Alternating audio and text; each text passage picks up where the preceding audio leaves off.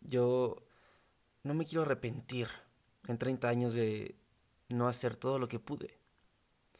Cuando las futuras generaciones nos pregunten a cada uno de nosotros qué fue lo que hicimos para evitar la crisis climática y no saber qué contestar. No, no, no me quiero arrepentir de eso en 30 años o, o más. Algunos me han dicho que para qué hacer todo esto si para el 2050 ya nos habremos acabado el planeta. Entonces, ¿por esa justificación ya no harás nada al respecto? no, yo prefiero tener fe y esperanza. Es triste ver personas que ignoran el futuro, pero, hey, tal vez no han visto un buen ejemplo. Y me pregunto, ¿por qué no ser ese ejemplo? Hey, ¿qué tal? Yo soy Sebastián Leberman. Bienvenido a este podcast, tu podcast. Este surge de la intención por hacer algo que aporte para bien a los problemas que ocurren en todo el mundo. Sin saber cómo empezar, decidí crear este proyecto para todas esas personas que tengan esta misma intención y juntos descubrir cómo ayudar. Bienvenidos a un mundo como nosotros. Y bueno, sean todos ustedes bienvenidos a el, este nuevo episodio. Es un episodio muy especial. es el número 26. Que bueno, para ser sinceros, hace una semana, hace dos semanas no supe si, si iba a hablar o, si iba a seguir eh, este podcast porque ya no sabía de qué hablar, ya no sabía y me desilusioné, empecé a buscar más información y vi información negativa, me infoxiqué y bueno, ahí está el anterior episodio por si quieren ver ese bajón. Pero, no, no, no todo está perdido. Y siempre hay que tener alguna esperanza, un rayito de fe. Y bueno, entonces para comenzar este episodio, eh, quiero enfocarme no en los problemas, ni en las causas, ah, sino en las soluciones. Pero, bueno, necesitamos una perspectiva, un contexto de qué es lo que ha estado pasando en el mundo desde, desde bueno, que llegamos aquí. en fin, de eso ya hemos hablado en muchos episodios. Ahora, para una introducción, les quisiera decir que los humanos hemos emitido muchos gases de efecto invernadero. Esto no es novedad. Por ejemplo, en solo un año, 2017 para ser exactos, libramos alrededor de 50 mil millones de toneladas de CO2. Ojo, solo CO2. Y obviamente ese número ha ido aumentado cada año. Entonces, bueno, nosotros ya sabemos qué daño hace el CO2, que, no es el único gas de efecto invernadero. Ya sabemos que hay muchos más, pero no, no nos desviemos. A ver, sí, estamos emitiendo mucho, mucho CO2. Así que hay que buscar soluciones para que dejemos de emitir tanto CO2. Si esta cantidad la repartiéramos entre todos los humanos del planeta, nos tocaría alrededor de 6 toneladas de CO2 por persona. O sea, cada año liberas alrededor de 6 toneladas de CO2. Pero eso es un reparto injusto. ¿Por qué? Es que hay países que emiten mucho más CO2 que otros. Así que si calculamos la huella de carbono por regiones, la cosa cambia. Países como Rusia o Estados Unidos triplican o cuadriplica en la media mundial, mientras que Nepal eh, o Afganistán ni siquiera llegan a la cuarta parte. Y bueno, en los países eh, hispanohablantes, eh, que bueno, creo que son los que más escuchan este podcast, no está tan mala cosa. A México, en mi caso, nos tocan 5.9 toneladas de CO2 al año. Redondeémoslo a 6, ¿va? Bueno, Así que me tocan 6 toneladas. aunque el objetivo a mediano plazo es bajarlas, eh, según el Acuerdo de París, si queremos que el calentamiento global eh, pare en 1.5 grados de subida y que las consecuencias del cambio climático no sean peores de las que ya van a estar, nuestras emisiones tienen que estar a cero para el 2050. Hay distintas rutas para llegar a este cero, eh, pero el, el IPCC concluye que tenemos que reducir nuestras emisiones a la mitad para el 2030. Esa es, una, esa es nuestra primera meta en este juego. Y no lo voy a negar, es un reto muy grande. La solución es compleja y requiere que la gente que tiene poder eh, le interese hacer esto. Pero no hablemos de esa cara del problema, ni de los gobiernos, legisladores o empresarios. Eso lo hemos hablado y lo, y lo hablaremos en otros episodios. En este, mejor hablemos de qué podemos hacer nosotros, los consumidores. Entonces, ¿Cuáles son las mejores maneras que tenemos los consumidores para hacer más bajo nuestro número de emisiones? Esa es la pregunta detonante. Y lo mejor es que acaba de salir un estudio que une a todos los e-, otros estudios que miden las diferentes acciones que podemos hacer, además de decirnos cuáles tienen más potencial. Así que ya tenemos básicamente una guía y se las quiero compartir.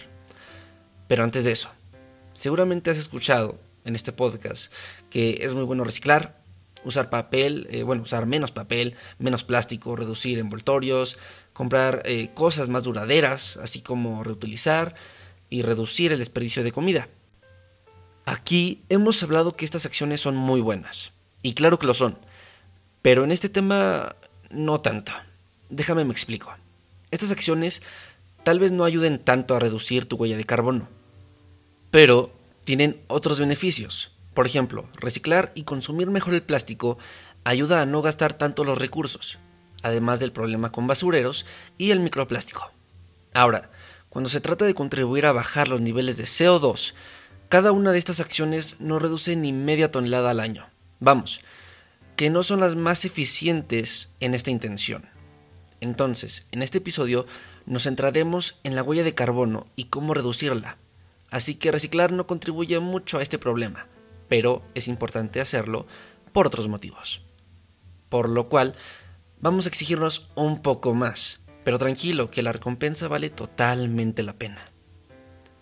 Ahora bien, cabe destacar una cosita, hay una fiesta al lado de mi casa, tu casa, así que perdón si hay un poquito de ruido, hay así algún bajo, un tambor o algo, perdón, ya eso ya no lo controlo, traté de este, bajarlo en la edición, pero no es, no, no sale. en fin, hay que hacerlo así. Ahora bien, ahora sí, ya, empecemos. Número 1. Transporte.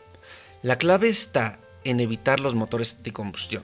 Eso es obvio, los, los motores de combustión emiten CO2. Así que la idea es no usarlos tanto o sustituirlos por otros. Por ejemplo, cambiar de viajes cortos urbanos en coche por transporte público u otros. Eh, puede reducir nuestra huella de carbón entre 0.6 y una tonelada, que es bastante. Y compartir transporte privado con alguien también es una muy buena opción, reduciendo aproximadamente 0.3 toneladas. Y si estás pensando en cambiarte de coche, ojo aquí, ya que conducir un híbrido de enchufe puede suponer hasta 3.1 toneladas menos, e incluso pasarse a un coche 100% eléctrico se ha estimado que podrá reducir hasta 5.4 toneladas. Cuidado aquí, ya que podría ser un arma de doble filo. Y es que como la energía de un coche proviene de la red eléctrica, pues lo verde que sea el coche depende también de lo verde que sea la red eléctrica.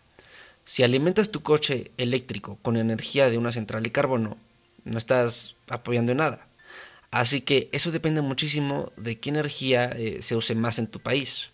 Por ejemplo, Francia es la que mejor le va con esto, pues tiene una alta, una alta presencia de energía nuclear, mientras que en Australia acaba siendo mejor usar un coche a gasolina. Igual, tienes que sumar que si te cambias de coche, estás aceptando el costo medioambiental de comprar uno nuevo y el coste de desechar el viejo. Vamos, que hacer coches no sale gratis, por muy eficientes que terminen siendo. Así que, en la Unión Europea, por ejemplo, se ha calculado que este cambio de coche solo es favorable a partir de los 70.000 kilómetros de uso.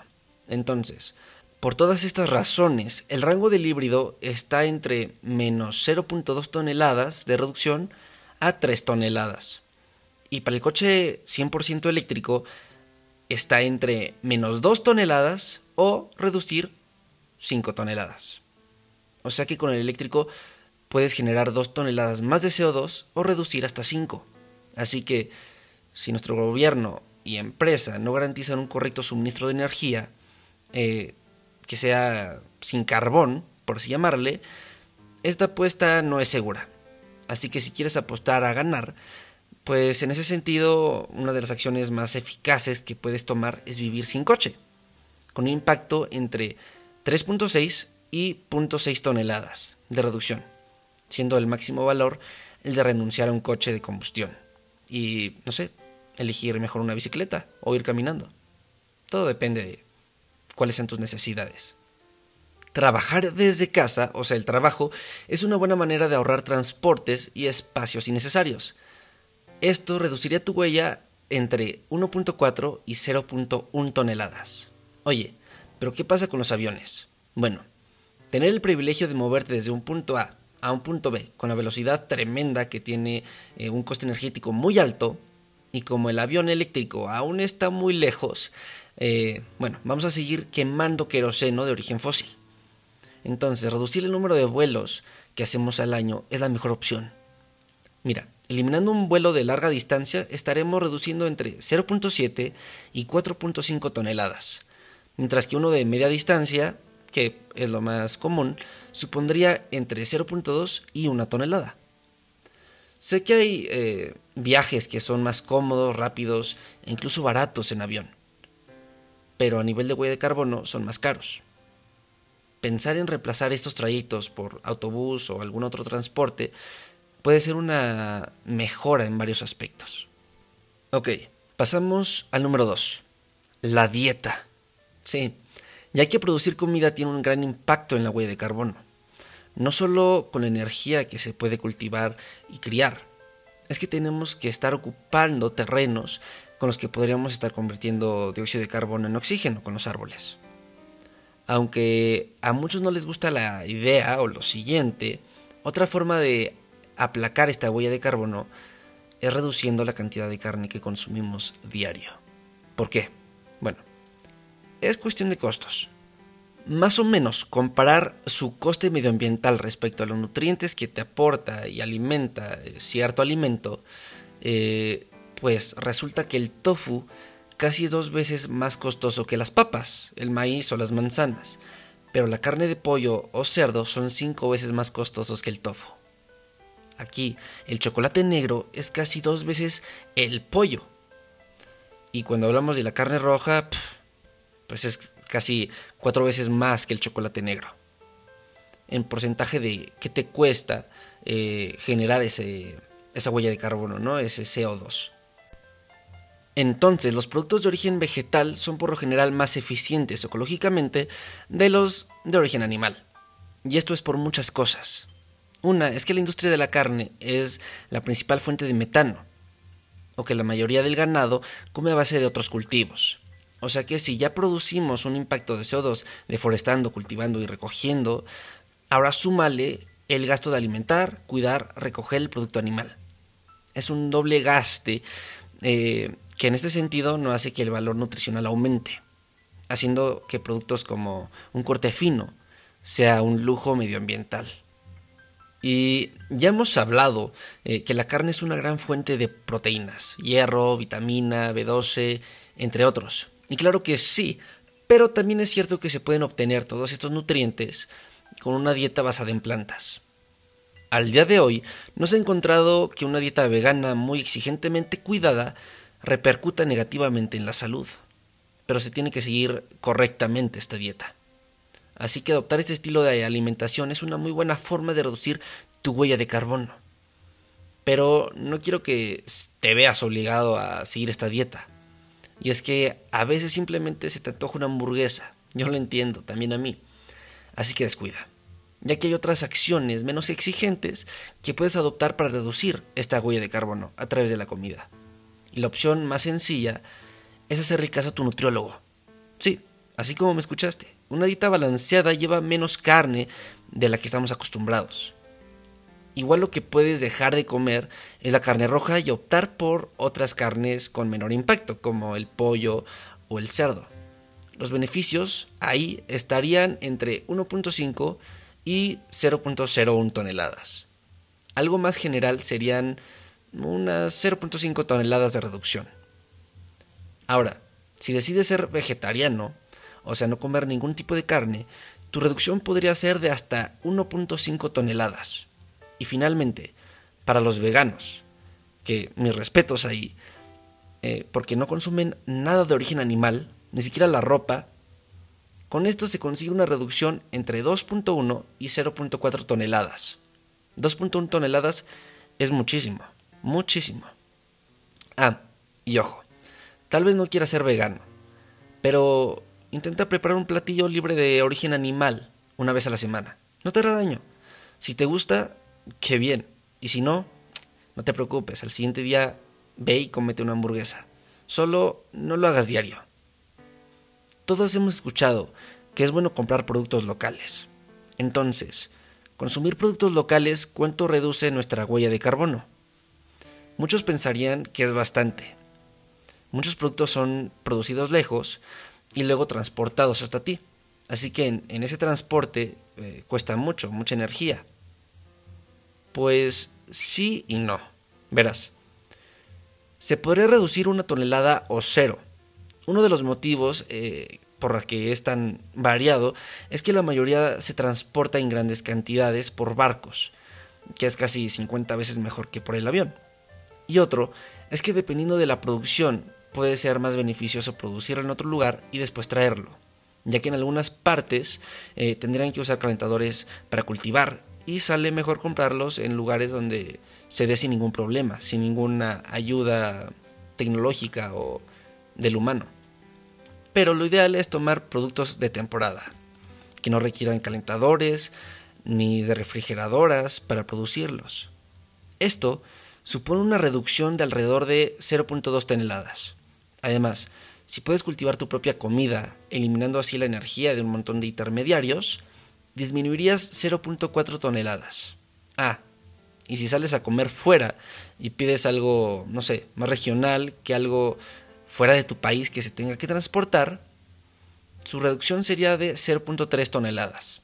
Recuerda, tal vez no es mucho para la huella de carbono, pero consumir local tiene otros principales beneficios.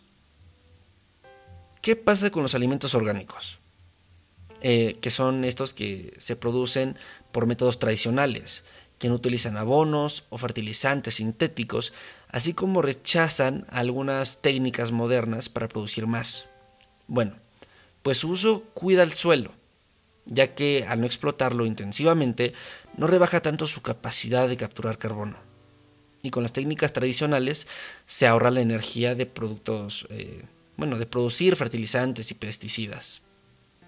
Esto hace que elegir productos orgánicos nos dé una reducción aproximadamente de 0.5 toneladas.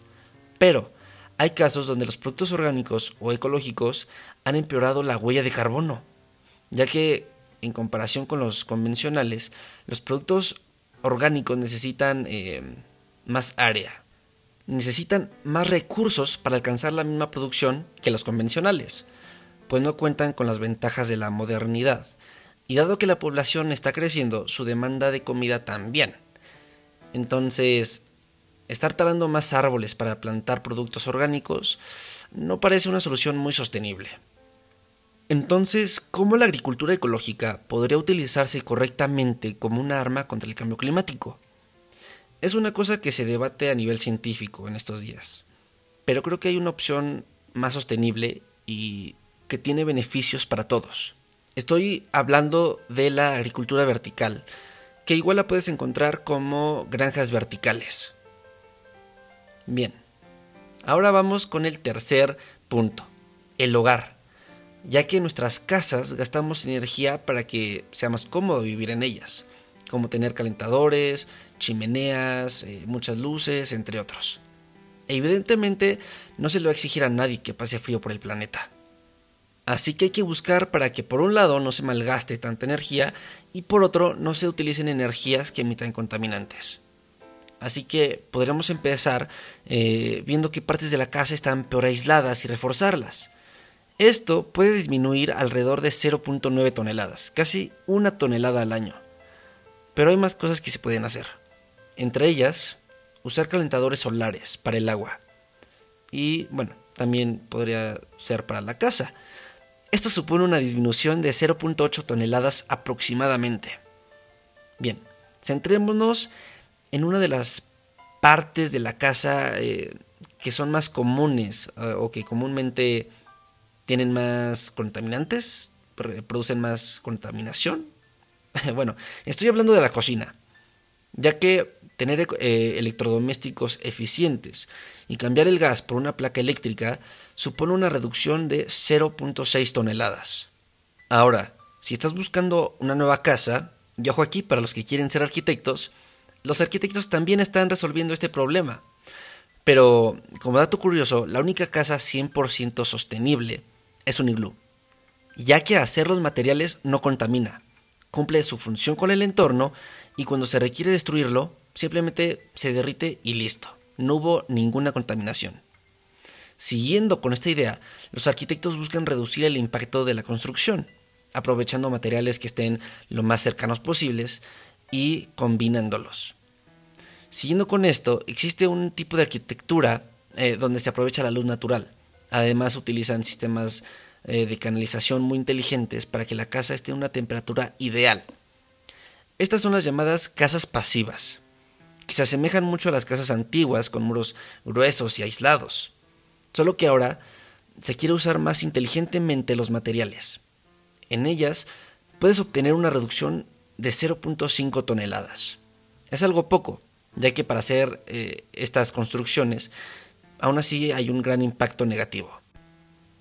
Como dato curioso, hacer cemento es la causa del 8% del CO2 mundial. Y ahora vamos con la luz. Si te cambias a un proveedor de electricidad libre de emisiones, podrías reducir entre 0.3 y 2.5 toneladas. Esto puede ser muy complicado de conseguir e incluso engañoso. Así que si te vas por esta opción, revisa todo muy bien, porque te pueden vender gato por liebre. Y la más evidente de todas respecto a la luz es producir tu propia energía renovable. Poder instalar placas solares disminuiría tu huella entre 4.8 y 0.1 toneladas.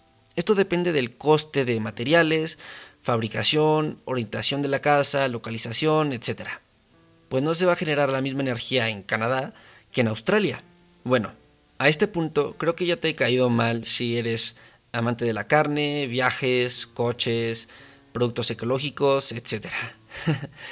y aquí te van datos todavía peores. Si eliminas tu consumo de alcohol, disminuirías 0.1 toneladas. Y bueno, ya ni te cuento cuánto ahorrarías si no tuvieras mascotas. Ok, soy consciente de que muchas de estas medidas no son muy populares. Pero lo bueno es que teniendo una lista de opciones muy variada eh, y un objetivo claro al que llegar, ¿recuerdas? El de bajar tus emisiones a la mitad para el 2030. Bueno, pues aquí te da mucha versatilidad y permite elegir tu combo de acciones que mejor se adapte a la situación personal de cada quien. Aquí ya te dejé algunas piezas y a ti te toca acomodarlas como más te convengan. Por ejemplo, a mí me toca reducir un poco más de 3 toneladas para el 2030. ¿Cuáles voy a escoger? Primero empezaré cuidando lo que como, siguiendo dietas vegetarianas y veganas. Entonces, eh, ¿eso significa que nunca más voy a comer la carne? Seguramente sí lo haga, pero en circunstancias muy, muy, muy, muy, muy específicas. Segundo, los vuelos. Pues la verdad es que no vuelo mucho, pero cuando no tenga prisa por llegar a un destino, optaré mejor por moverme en coche o autobús. Tercero, no sé si todos mis electrodomésticos son muy eficientes, así que cuando toque cambiarlos, ya sabré de qué tipo buscar. También voy a optar por cocinar mejor en grandes cantidades, para aprovechar así mejor la energía y siempre cuidando de no desperdiciar comida. En fin, todo esto sumado aproximadamente da más de 3 toneladas, incluso acercándose a 4, lo que me dará un margen de error para que algunas de estas opciones fallen y aún así se cumple el objetivo.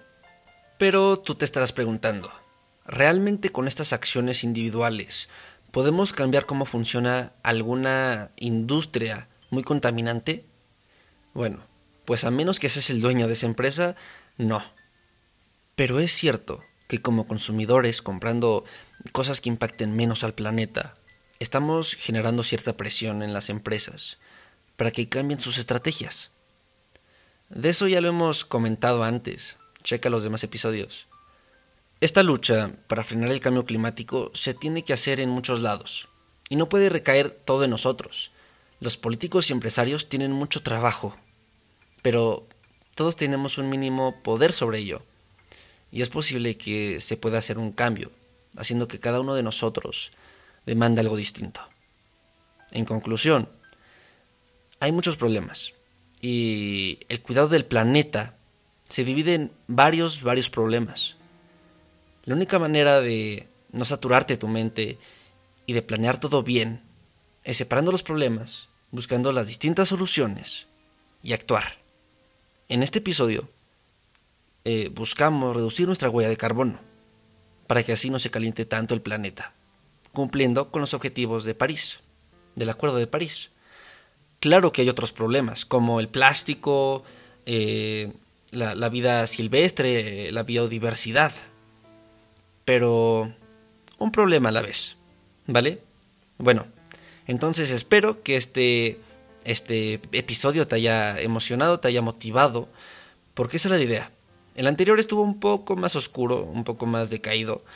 Pero ya, aquí estamos con muchísima más y mejor energía de cuando empezamos. Y en verdad, muchísimas, muchísimas gracias por escucharme. Eh, no te quiero pedir que te suscribas, comentes, like o lo que puedas hacer en la plataforma en donde me estés escuchando. No, no, no, nada de eso. Simplemente te invito primero que no salgas de casa. Si no es necesario, todavía estamos en números rojos o naranjas, así que no salgas todavía. Y segundo, habla de esto con tus familiares, con tus amigos, por, por videollamadas, por eh, llamadas, no sé, con las personas con las que te rodeas. Porque sí creo yo, se compartiría la idea principal de lo que va este podcast. Bueno, por mi parte esto fue todo. Muchísimas, en serio, muchas gracias por escucharme. Yo soy Sebastián Leberman y nos estaremos escuchando a la próxima. Chao, chao.